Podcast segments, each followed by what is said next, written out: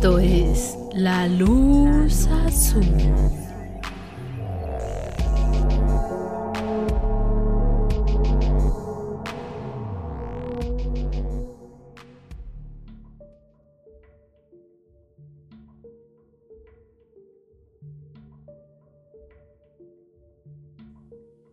Hola, muy buenas noches. Sean bienvenidos a un episodio más de La Luz Azul Podcast.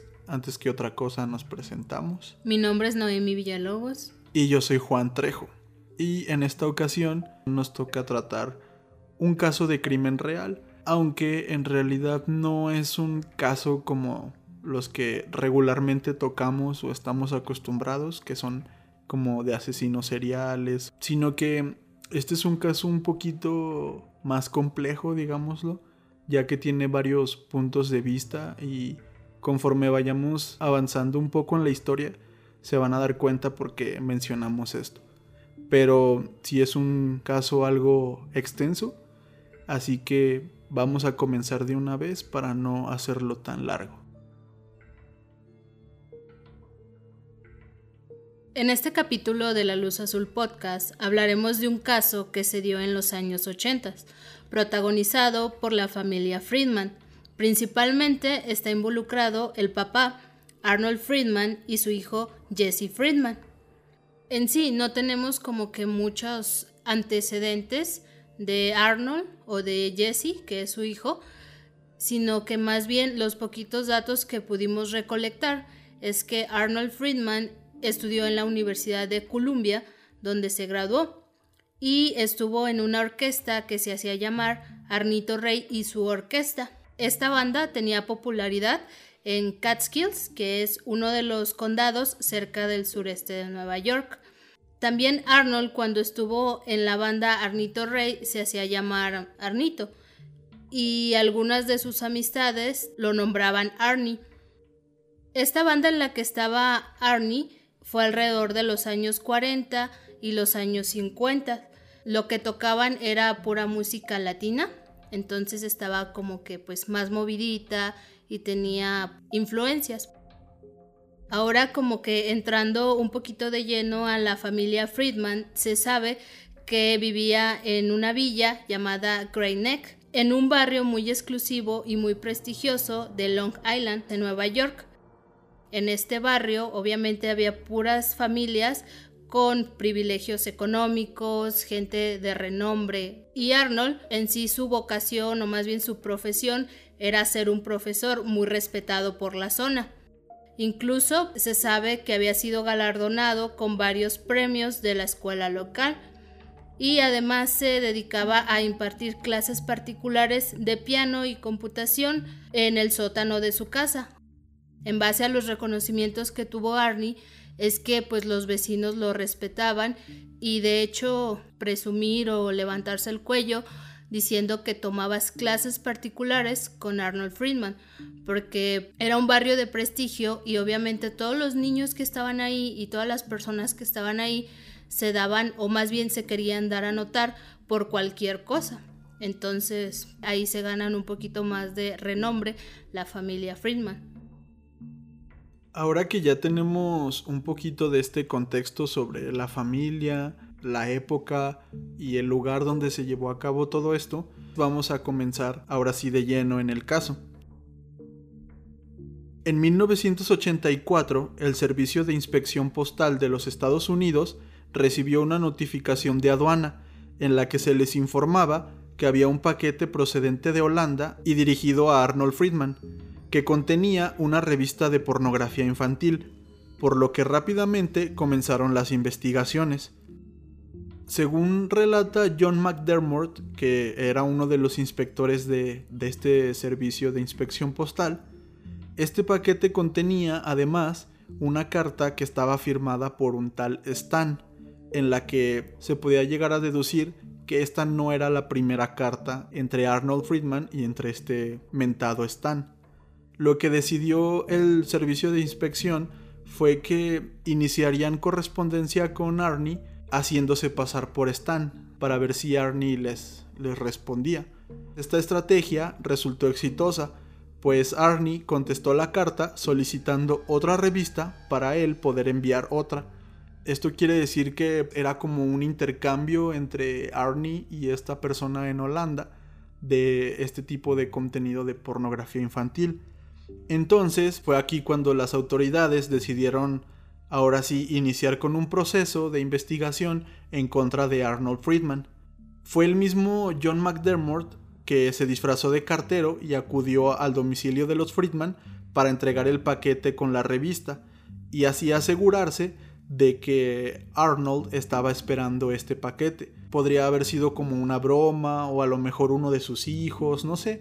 Había como que varias varias vertientes que todavía necesitaban asegurarse. Podría ser que Arnold dijera, no, sabes que ese paquete no es para mí. Por eso mismo, eh, este investigador decidió ir disfrazado de cartero. Para sorpresa de nadie, Arnold recibió el paquete diciendo que sí estaba dirigido para él. Básicamente fue la señal que, que las autoridades necesitaban para empezar a actuar en contra de Arnold Friedman. Dejaron que Arnold se quedara con la revista aproximadamente una hora ¿Por qué? Porque ellos pensaban que de última hora se iba a arrepentir o qué sé yo.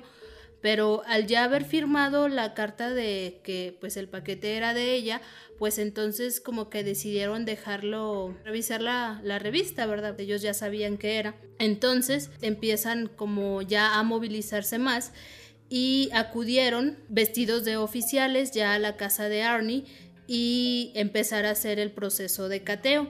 Cuando llegó John, le dijo a Arnold que ya sabía que él tenía pornografía infantil. Arnold le dijo que no, por lo que John se le queda viendo y le pregunta así como de ¿No me reconoces? Y Arnold le dice no. Entonces lo que hace John McDermott es que se quita la chaqueta de policía y deja ver el uniforme de cartero que traía una hora antes. No necesitó preguntarle, simplemente Arnold le contestó, ah, ya, indicándole que el paquete estaba en el dormitorio. Por lo que John junto con los demás policías van a, a investigar o más bien a, pues ahora sí que a buscar. Ya cuando llegan al cuarto de Arnold, que está en el segundo piso de la casa, ven que el paquete ya estaba abierto y estaba en su mesita de noche o en su buró se dan cuenta de que sí lo estaba ojeando. Arnold Friedman se empieza a ver como que más nervioso, más, mm, no sé, como unas actitudes extrañas. Simplemente les dice que tomen el paquete y se vayan. Esa no era la intención, porque ya bien les mencionó Juan, con este tal Stan mantenía correspondencia y hacía los intercambios de, de este tipo de contenido. También tengamos en cuenta que el simple hecho de poseer pornografía infantil ya es un delito. Entonces las autoridades están obligadas a investigar más allá, no nada más el paquete que recibiste. Exacto. Arnold únicamente quería que se llevaran esa revista y se fueran. Pero los policías ya tenían datos, o sea, estaban buscando más y más evidencia porque no únicamente no tenía ese paquete siguen viendo que Arnie está bastante nervioso. Entonces, mientras los oficiales estaban cateando todo el domicilio en busca de más revistas de este tipo, en ese momento llegó Elaine Friedman, que es la esposa de Arnold Friedman. Ella, digamos que se quedó choqueada, ya que pues es obvio, ¿no? No llegas a tu casa y ves un montón de movimiento, policías buscando por todos lados, y eso la alarmó. De hecho, lo que ella dice es que ella pensaba que estaban cateando la casa en busca de alguna droga. Para ese entonces ellos tenían tres hijos y los hijos digamos que ya estaban en la edad como adolescencia. Tal vez ellos están consumiendo marihuana o algún tipo de droga y vienen por ese motivo pero obviamente la situación no, no era esa. Entonces era una situación bastante extraña, la misma gente se quedó así como que, ¿qué está pasando? O sea, en este barrio tan prestigioso, porque hay policías, o sea, sí es así como bastante extraña la situación que se estaba llevando a cabo. Mientras siguen en busca y en busca de, de más contenido, los oficiales decidieron entrar al despacho de Arnie, el cual, por cierto, se encontraba en el área escondida de la casa, donde Arnold daba sus clases de computación y de piano. De hecho, la misma Line les comentó que ese lugar estaba prohibido que alguna persona ajena, que no fuera Arnold, entrara. ¿Por qué? Porque él decía que le iban a mover sus cosas y así era súper, súper cuidadoso de que ni siquiera la, la señora de la limpieza entrara. Ya cuando entraron ahí, los policías descubrieron que el despacho tenía obviamente el piano y las computadoras con las que les daba clases a los niños. Arnold estaba muy nervioso y el que entraran a ese lugar que estaba prohibido lo hizo llenarse de temor. Él dio a notar rápidamente que escondía algo con esas actitudes de, de estar nervioso, de, de intentar convencerlos a cada rato de que se fueran de su casa. Él estaba dando a, a notar esta culpabilidad. Se dice que cuando entraron a su despacho, el mismo John McDermott intentó abrir un cajón que estaba en el escritorio principal de, de, ahí de su despacho. En este momento, antes de que lo abriera, Arnie Friedman lo frenó y le dijo, Ok, ok, te voy a dar todo lo que tengo. Acto seguido, sacó un paquete de ese escritorio con un par de revistas. El paquete provenía de Holanda y estaba firmado por el mismo Stan que ya habíamos comentado hace unos minutos. Entonces Arnold les dijo que eso era todo lo que tenía. Llévenselo por favor y retírense de mi casa. O sea, él seguía insistiendo de que, ok, bueno, la primera revista era todo lo que tengo, ya váyanse. Bueno, no, tengo este otro, ahora sí, ya, ya es todo, ya váyanse pero esto seguía demostrando cada vez más y más que no era todo y su nerviosismo fue lo que convenció a, los oficiales de seguir investigando y el mismo John le contestó no nos iremos, gracias por entregarnos esto, pero debemos seguir buscando. Uno de los oficiales, mientras estaban buscando ahí en el despacho, movió el piano para ver qué había detrás de, de él y ahí fue donde encontraron cada vez más y más revistas escondidas se dice que cuando apilaron todas las revistas, el montón llegó a medir casi un metro de altura. Todas, todas estas revistas contenían algún tipo de pornografía infantil, desde simples fotos eróticas de chicos jóvenes en ropa interior, hasta sodomía y otro tipo de violaciones y perversiones que se puedan imaginar. Se dice que algunos de los títulos de estas revistas podrían ser jóvenes y sodomía, historias y casos de incesto, ligando gallitos, entre otras. Aquí podemos darnos un poco a la idea de cuál era el contenido que Arnold Friedman estaba más interesado en. Además, así como lo comentamos hace unos momentos, en este despacho había unas cuantas computadoras que era donde Arnie daba sus clases particulares de computación pero en estos momentos la policía aún no estaba enterada de que, de que Arnold daba estas clases particulares, así que decidieron también buscar material pornográfico en estas computadoras.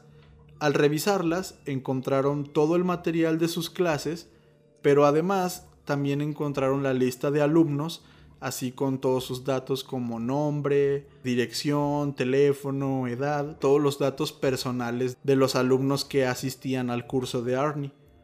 Ahí fue cuando se dieron cuenta que tal vez el problema fuera más grande que un simple adicto a la pornografía infantil. Este ahora confirmado pedófilo tenía contacto con jóvenes ahí mismo en su despacho en el que nadie podía entrar, en el que ni siquiera la señora de limpieza podía entrar. Esto encendió pues el segundo foco rojo en esta investigación. Sí, y es ahí cuando pasa de ser pedofilia a ser pederastía.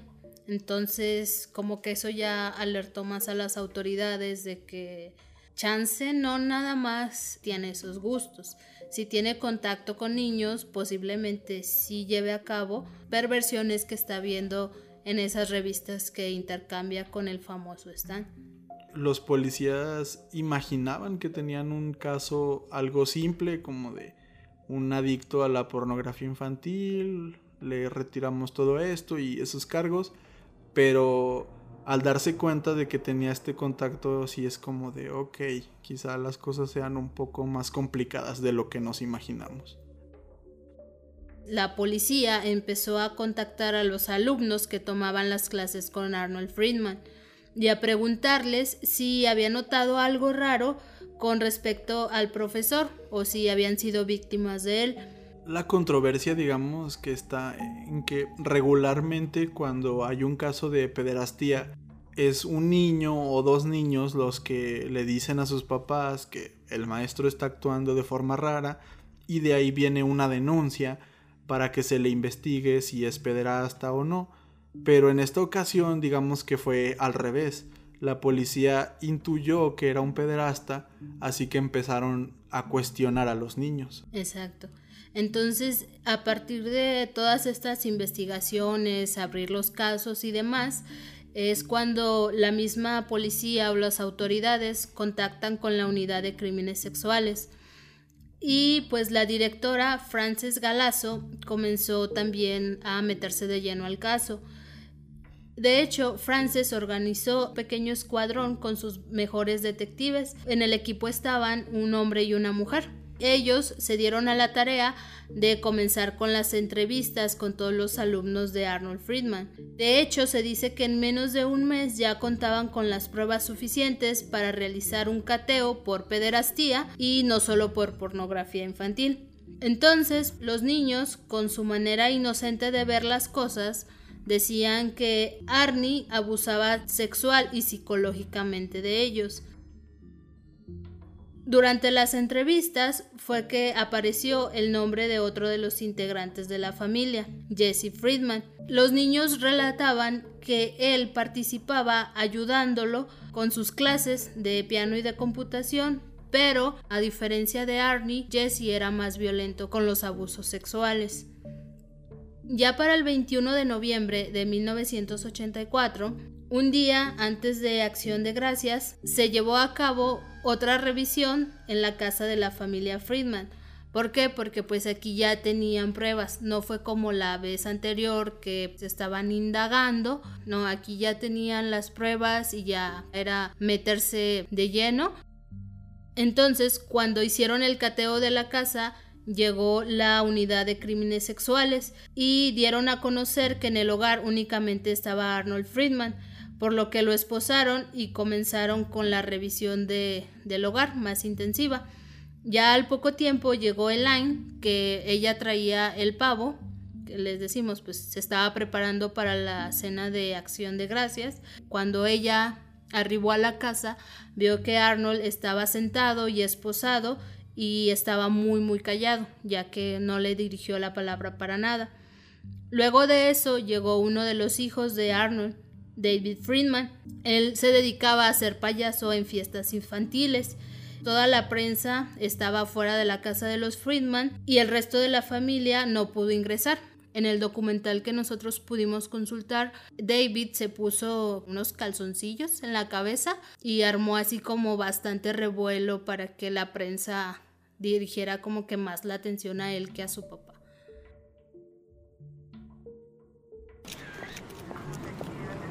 The first arrested was Arnold Friedman, a retired schoolteacher who was charged with sodomizing boys aged 8 to 11.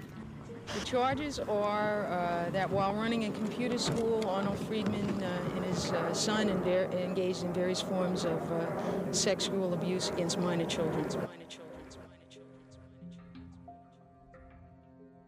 Luego de unas cuantas horas en las que se llevó a cabo esta revisión en casa de los Friedman, Arnie salió de su casa esposado y escoltado por policías, quienes lo dirigían a una patrulla, donde se lo llevarían en arresto preventivo por acusaciones de abuso sexual en al menos 15 niños de entre 8 y 12 años. Al poco tiempo llegó al hogar Jesse, este otro hijo de Arnold que los niños decían que también participaba en los abusos.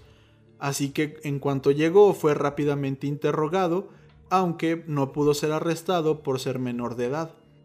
Como les acaba de mencionar Noemi, pues nosotros consultamos principalmente un documental para la investigación de este caso, más o menos por por esta época cuando se da el primer arresto de Arnold. Cuando Elaine, la esposa de Arnold, nos está contando todo esto, se muestra completamente sorprendida por todo lo que está pasando. En su cabeza, su familia era una buena familia, era una familia culta, una familia responsable. Le sorprendía mucho porque su esposo siempre había sido un hombre amoroso y respetuoso con todo el mundo. Realmente en este documental podemos ver cómo ella la está pasando muy mal y, y se siente muy incómoda. De hecho, se dice que durante mucho tiempo, durante esta investigación, nunca quiso ver las revistas que Arnie escondía en su casa. También, de hecho, en varias partes se ve como si lo defendiera, como diciendo, es que él no hacía nada, nada más tenía las revistas porque le gustaba verlas. Si estaba enfermo, si tenía este problema, pero nada más las veía. La investigación no iba a terminar en este punto. Aún había muchas interrogaciones que hacer, muchos detalles que esclarecer en todo el caso de, de la familia Friedman. La noticia del padre de 56 años y el hijo de 18 que abusaban sexualmente de niños en un prestigioso vecindario de Long Island estaba en todos los medios, en boca de todas las personas de la zona. Esto llevó a que varios internos donde habían encerrado preventivamente a Arnold se enteraran. Es bien conocido que cuando los internos se enteran de por qué estás encerrado, se toman la justicia por su propia mano. Arnold dentro de la cárcel recibía todo tipo de amenazas, golpes y maltratos solamente porque los internos se habían enterado de el por qué estaba encerrado ahí. Como les comento, el caso se volvió muy popular, se volvió, digamos que el tema de moda en todos los medios y casi que en toda la zona de Nueva York, debido a esta situación que hemos intentado resaltar, a que era un barrio muy exclusivo, de gente muy importante, respetable. Entonces, pues realmente era algo que no podían creer, nadie podía creer que estuviera pasando en ese lugar. Además, Arnold Friedman pues era un profesor muy querido, ya nos mencionó Noemí que había ganado algunos premios, incluso le llegaron a dar el premio al profesor del año. En general su familia parecía ser muy amable, culta y respetada por todos los vecinos. Para la mayor parte de la población era inconcebible que todo esto estuviera sucediendo. Familiares y amigos de Arnold y Jesse los defendían, culpaban a la policía de casi que de convencer a los niños para que acusaran a, Arnold de cosas que él no había hecho. Como les comentábamos hace un ratito, se hizo esta controversia de que no fue ningún niño el que acusó a Arnold, sino que la policía fue detrás de los niños a preguntarles si Arnold les había hecho algo. Entonces aquí es cuando los que defendían a Arnie decían que habían como trucado toda la investigación para que Arnold pareciera culpable. Pero por el otro lado, las familias de los niños que habían tomado clases con Arnold querían que, que tanto Arnie como Jesse sufrieran el mayor de los castigos. Y bueno, ya en esta parte vamos a, a entrar como en los abusos. Ya les contamos que la policía fue a tomar declaración por los niños y los niños obviamente denunciaron y describieron todo lo que pasaba dentro de las clases de Arnold Friedman. Lo que los niños declararon en contra de Arnold Friedman y según varios de los testimonios fue que Arnie les ponía juegos en las computadoras pero no eran juegos para niños, sino que eran de contenido inapropiado para ellos, ya que podrían verse estos minijuegos acerca de desnudos, masturbación, etc. Y en una ocasión se dice que uno de los niños copió uno de estos juegos, se lo llevó a su casa, pero cuando Arnold se enteró, se encolerizó demasiado, el castigo a este niño por haber hecho esto fue que Jesse y el propio Arnie lo violaran al mismo tiempo. Entonces, ¿cómo es que funcionaba o cómo era este modus operandi de Arnie para cometer estos abusos? El día que tú ibas a ser abusado, Arnie se sentaba a un lado de ti durante las clases y comenzaba a hacerte algunos tocamientos, empezando por los hombros, la cabeza, una caricia entre comillas inocente y gradualmente empezaba a tocarte las costillas y finalmente te tocaba los genitales. Ya cuando Arnie creía que era tiempo, te llevaba al baño o al cuarto de Jesse y empezaban con este abuso, ya sea que participaba únicamente Arnie o Jesse o los dos al mismo tiempo. En varias declaraciones de los niños lo relatan diferente. Dentro de estos abusos obviamente estaba violación anal, oral o simplemente se obligaba a masturbar. Depende del humor de Arnie o de Jesse, era pues la forma en que tú ibas a ser abusado. Según lo que comprendí, todos eran niños, ¿verdad? Todos, no había ninguna niña. No, todos eran niños. Ellos comentaron que había un juego que se llamaba Leapfrog Game, o traducido como el salto de la rana, a diferencia de de como lo conocemos normalmente, de brincar a las demás personas. El juego de Arnie y de Jesse pues era bastante diferente. Este involucraba que todos los alumnos de la clase se quitaran la ropa, se colocaban en esta posición inclinada con el trasero hacia arriba y tanto Jesse como Arnie pasaban revisando cada uno de los traseros e introduciendo su pene para ser justos, había un par de niños, que estos incluso declararon ya cuando eran adultos, que pues ellos no habían sufrido de este tipo de abusos. Entonces ellos no podían declarar que Arnold Friedman hacía eso. Declararon o compartieron con las autoridades que pues ellos no podían decir que él era culpable o si era culpable más bien ellos nunca se dieron cuenta, entonces no, no podían sostener que realmente Arnold Friedman era culpable de, de estos abusos sexuales.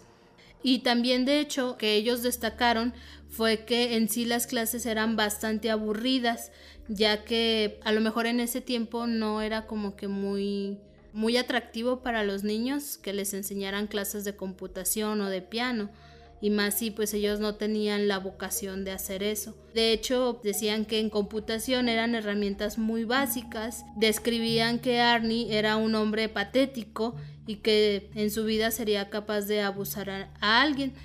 Incluso dijeron que Arnie recibía bullying por parte de varios niños.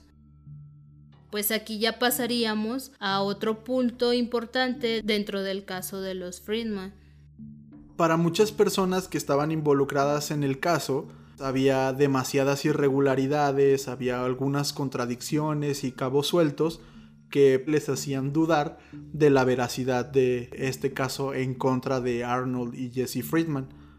Para Scott Banks, que era en ese momento el secretario de, de la jueza en el juicio de los Friedman, para este secretario resultaba imposible que todos estos abusos ocurrieran durante tanto tiempo, ya que se dice que fueron aproximadamente cuatro años, y que simplemente nadie los escuchara, nadie escuchara un grito, nadie escuchara a alguien quejarse. Además, dice que aunque su jefa, la juez Abby Buckland, estaba convencida de la culpabilidad de los Friedman, él se permitía dudar un poco y de vez en cuando comentarlo con ella pero aún así, pues su trabajo no era decidir si todo era cierto o todo era falso. Él nada más estaba ahí como para apoyar a, a la juez. En este punto es cuando llega la historia de Evie Nathan, una periodista de investigación independiente quien había ganado popularidad y respeto gracias a que participó en un modo bastante activo en el caso McMartin, este caso también es un caso muy popular sobre un supuesto abuso sexual en los años 80 que pues quizá toquemos en, en algún episodio futuro. Debbie fue contactada directamente por Arnie para pedirle ayuda y fue la primera persona fuera del círculo cercano de la familia y amigos de los Friedman quien creyó en que ellos eran inocentes. En la investigación de Debbie Nathan salió a relucir por primera vez algo que parecía muy evidente, pero que nadie parecía haber visto. Debbie decía que al haber sodomía o penetración anal, pues seguramente habría gritos y llanto por parte de, de, los niños, pero nunca nadie había reportado esto. Además, y mucho más importante, seguramente tendría que haber sangre y semen tanto en los cuerpos como en la vestimenta de tanto las víctimas como del victimario, lo cual tampoco nunca se había presentado en ninguno de los casos de supuesta violación.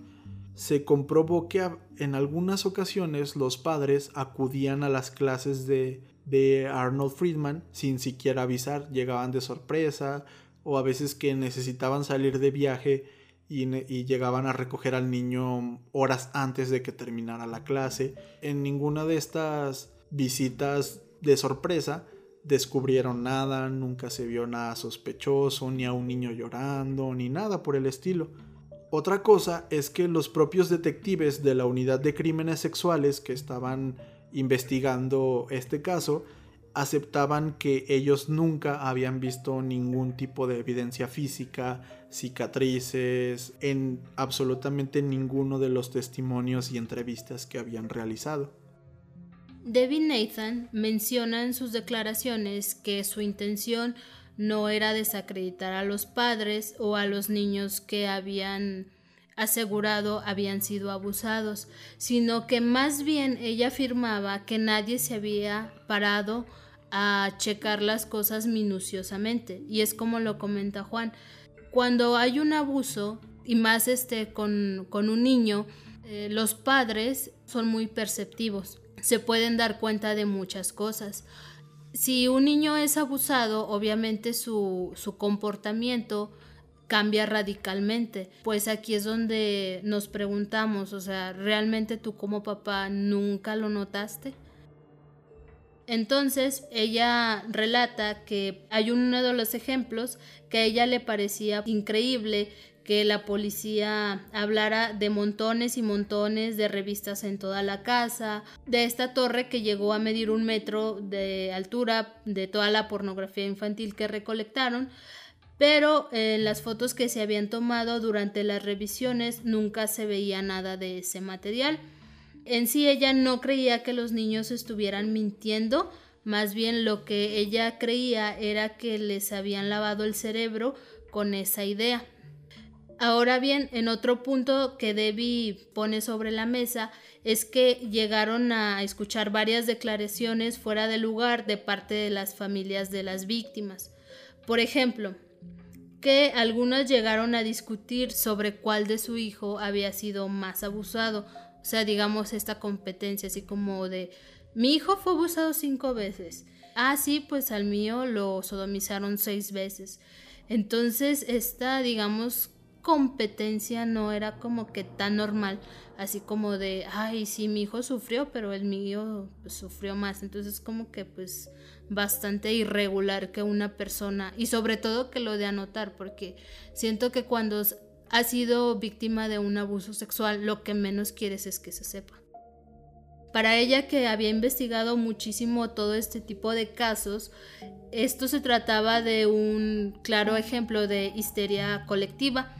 Al tratarse, pues obviamente, como lo hacemos notar, de una comunidad bastante respetable, con cierto pues nivel social, ellos mismos se, se llamaron víctimas de Arnold Friedman.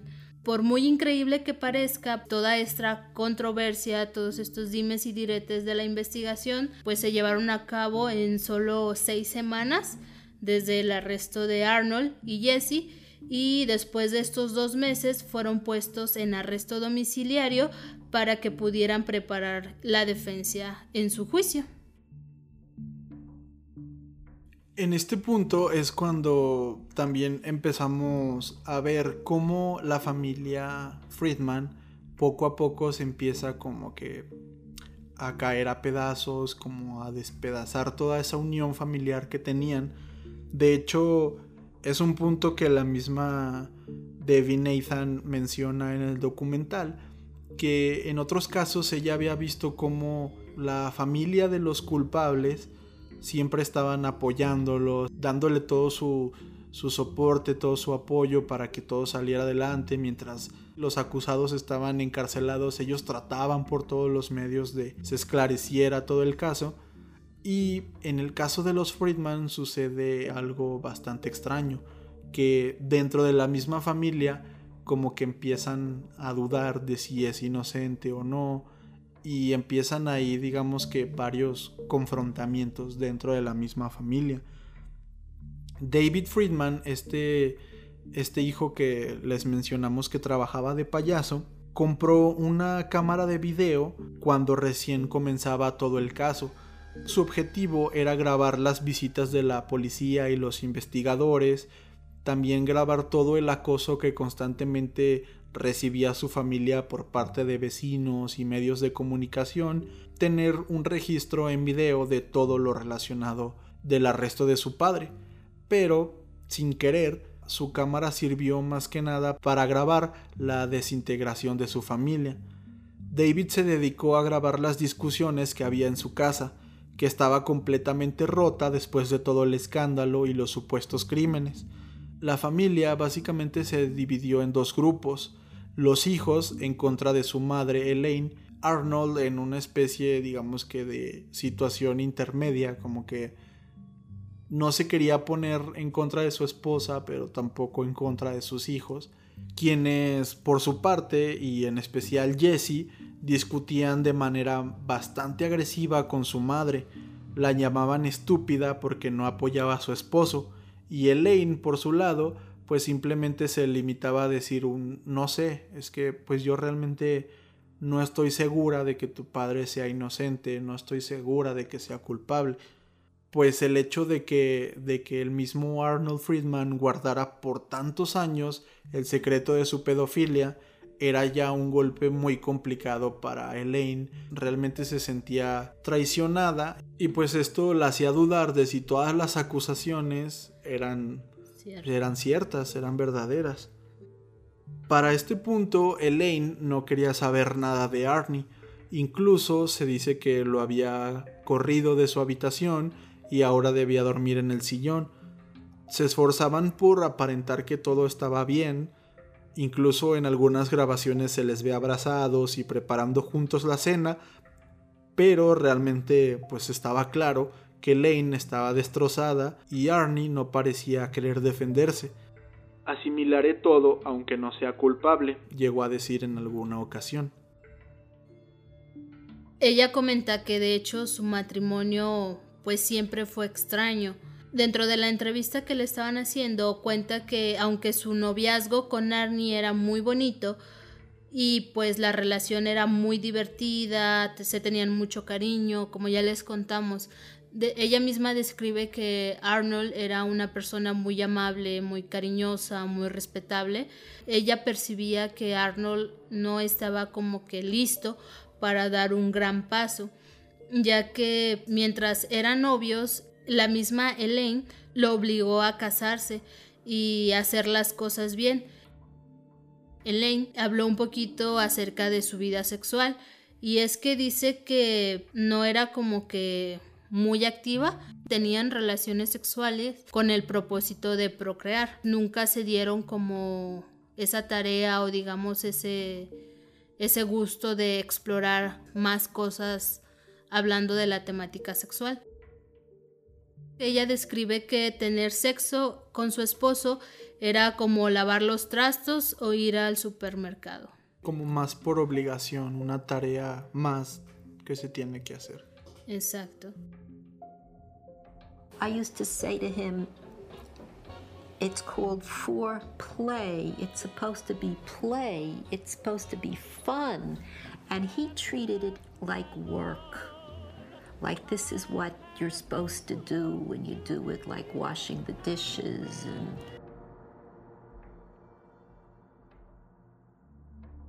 Pues ya en el año de 1988, Arnold Friedman envió una carta a David Nathan, la periodista de la que le estábamos hablando, titulada Mi historia, que iniciaba de la siguiente manera.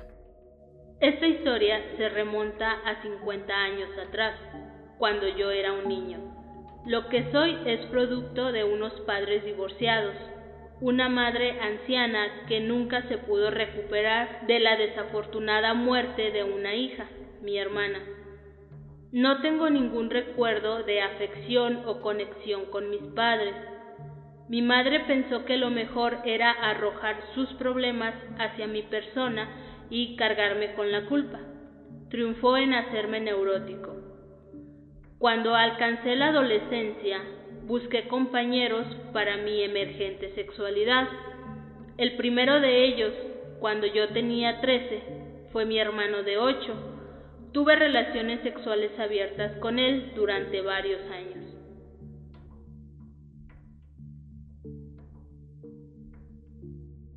En esta carta hablaba básicamente de su madre, de su hermano, que ellos vivían en un pequeño cuarto. También lo que dice es que su madre tenía varias relaciones con diferentes hombres y lo que hacía era llevarlos a, su pequeño espacio y ahí tenían sexo. De hecho, el mismo Arnie escuchaba y veía todo, por lo que comenzó a tener estas relaciones con su hermano. Ya después conoció a otros chicos de su edad y con ellos experimentaba algunos deseos sexuales y, demás. Tuvo relaciones con algunos de ellos, solo que él sentía que a él nada más lo usaban para eso, mientras que él sí se enamoraba y él acababa cada vez más destrozado por este tipo de situaciones. Pero en la carta también habla de una preocupación que lo abrumó durante toda su vida, y es que descubrió que cuando él tenía 18 años le gustaban los chicos de la edad de su hermano, su hermano era más pequeño, en aquel momento tenía 13 años, también habla de cómo pasaban los años y este gusto por los menores se iba incrementando, que incluso tuvo mucho miedo de que estos deseos llegaran a afectar a sus hijos. ¿Cómo? Pues que él tuviera ese deseo de querer abusar a alguno de sus pequeños, que era mucho conflicto en su cabeza. Más que nada él no tenía con quién sacar ese tipo de pues de problemas que tenía en su cabeza.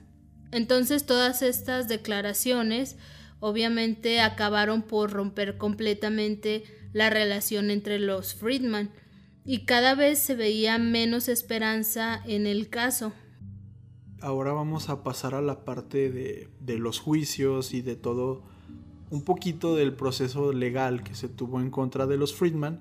En el juicio y luego de pensarlo durante mucho tiempo, de meditarlo mucho y discutirlo con su familia, Arnold Friedman decidió seguir los consejos de su abogado y declararse culpable. Esto con el objetivo de salvar a Jesse Friedman, su hijo. Arnie aceptó los casi 40 cargos por sodomía, abuso sexual, tentativa de abuso y poner en peligro el bienestar de un menor.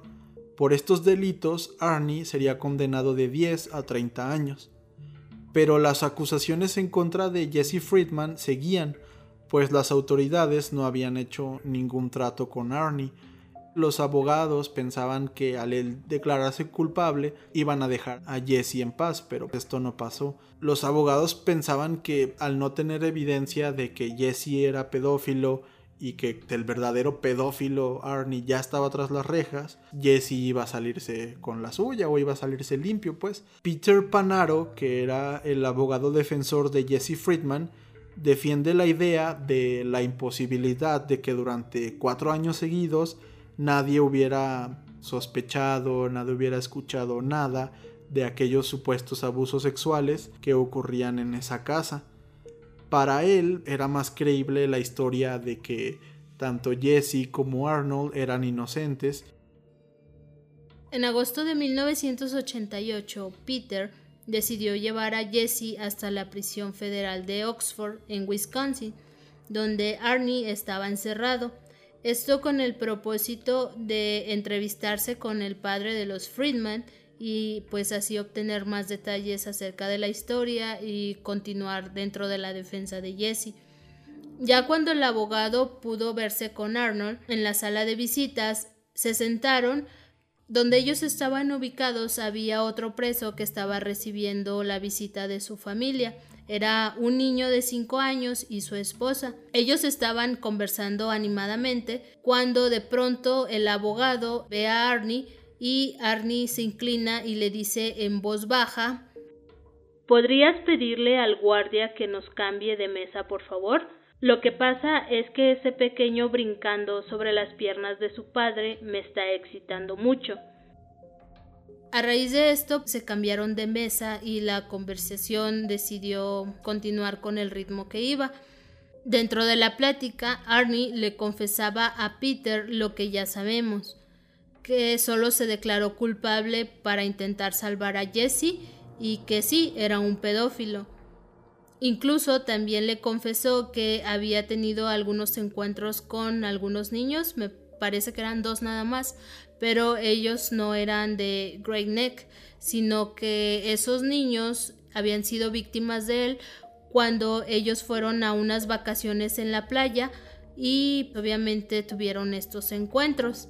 Lo que relata Arnie fue que fueron encuentros sexualmente excitantes con unos hijos de unos amigos de ellos. Sí llevó más allá su pedofilia, pero no, no era con los niños que lo estaban acusando.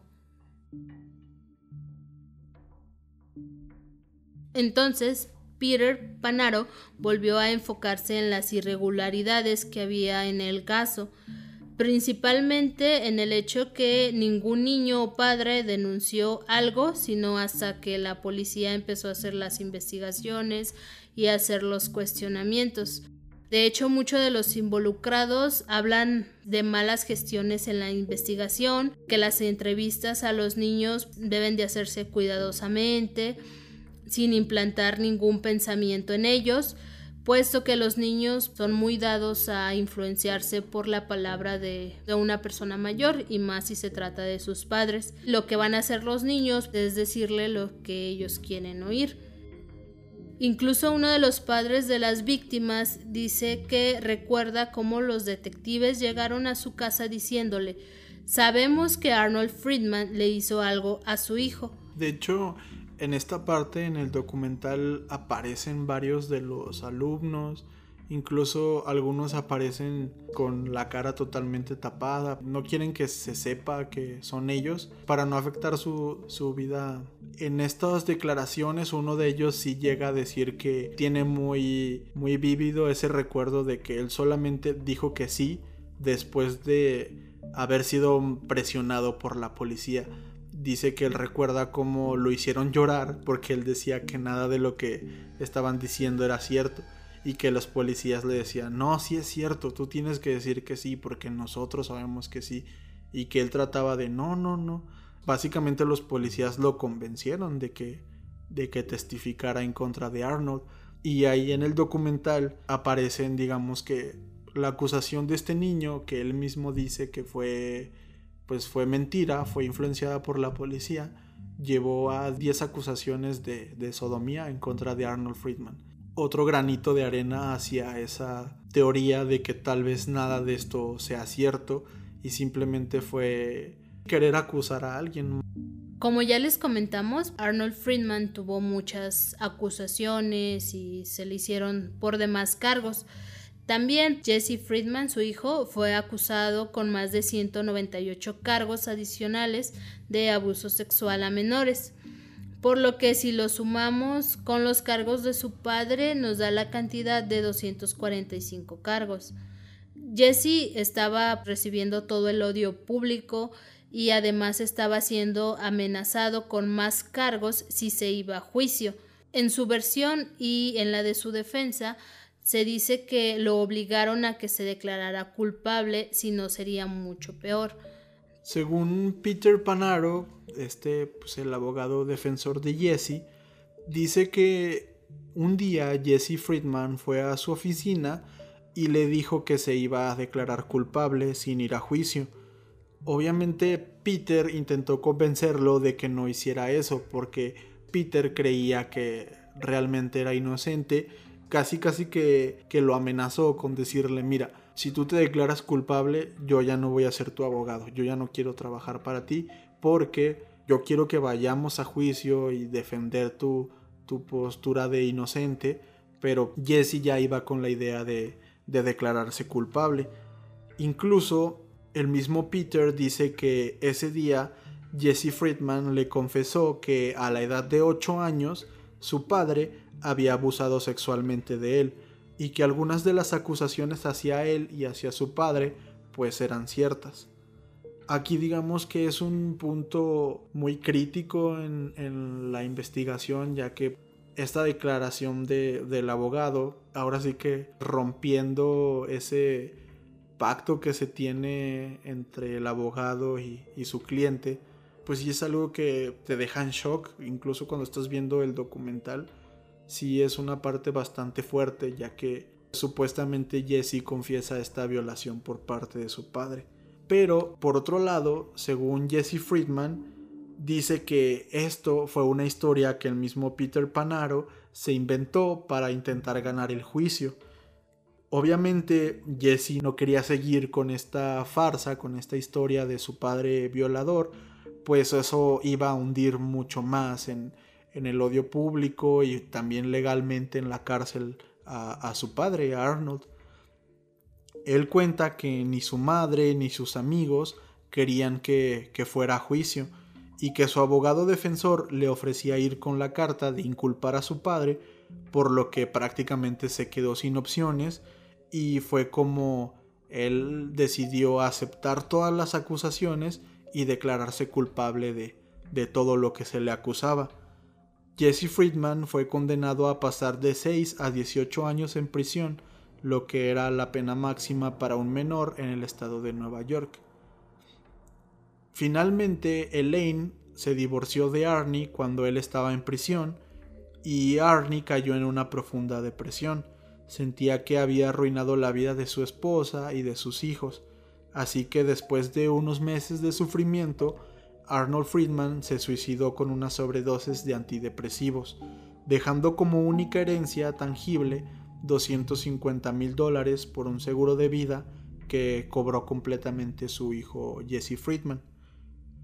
También sabemos que Lane se volvió a casar en 1998, que Jesse Friedman salió de prisión luego de cumplir 13 años de condena y pues cuando salió de la cárcel pudo reencontrarse con su madre y a pesar de todos los problemas que tuvieron, a pesar de esta rencilla y a pesar de todo lo que vivieron, se reconciliaron.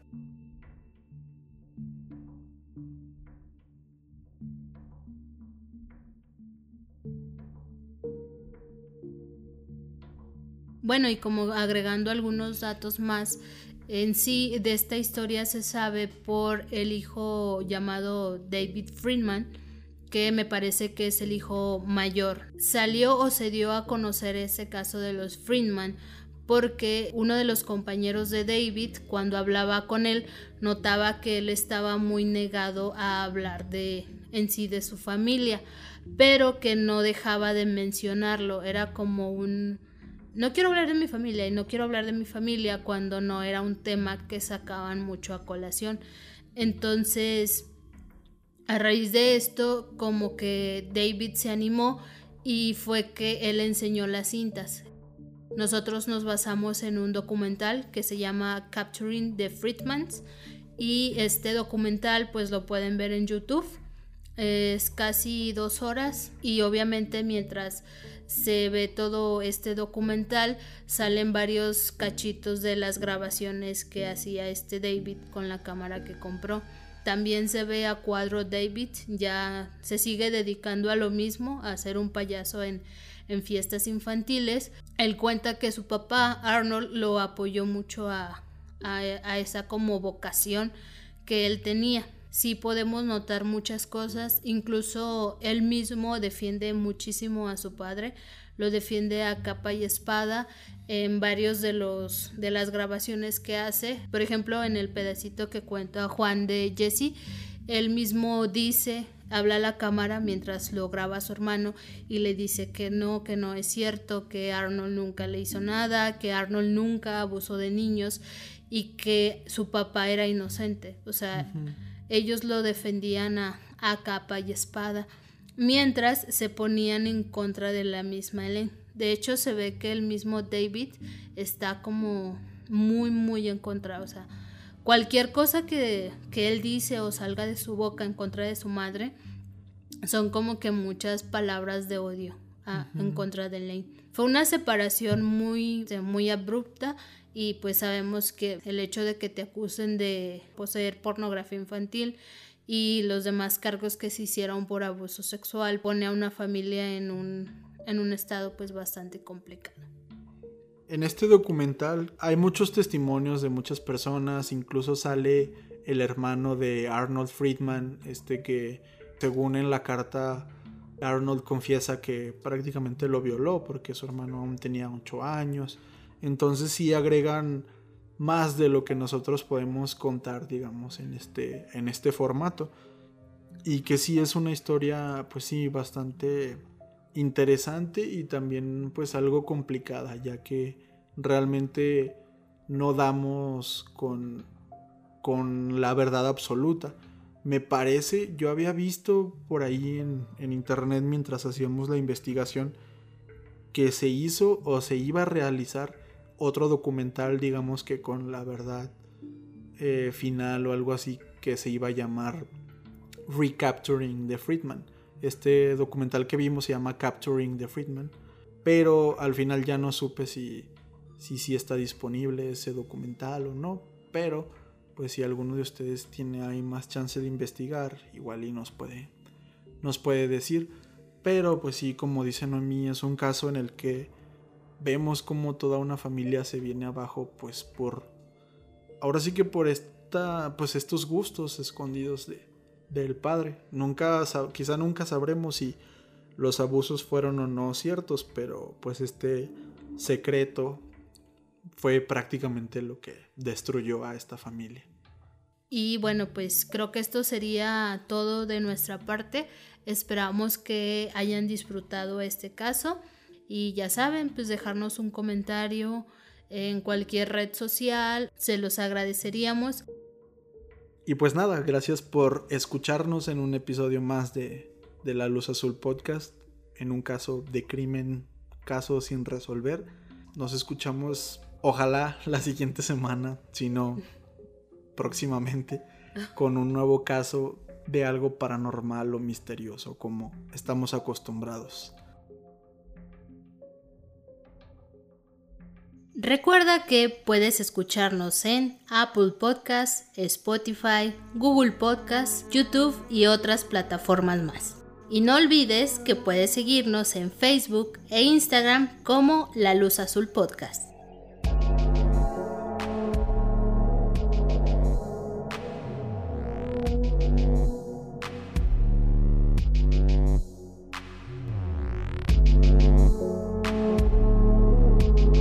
Esto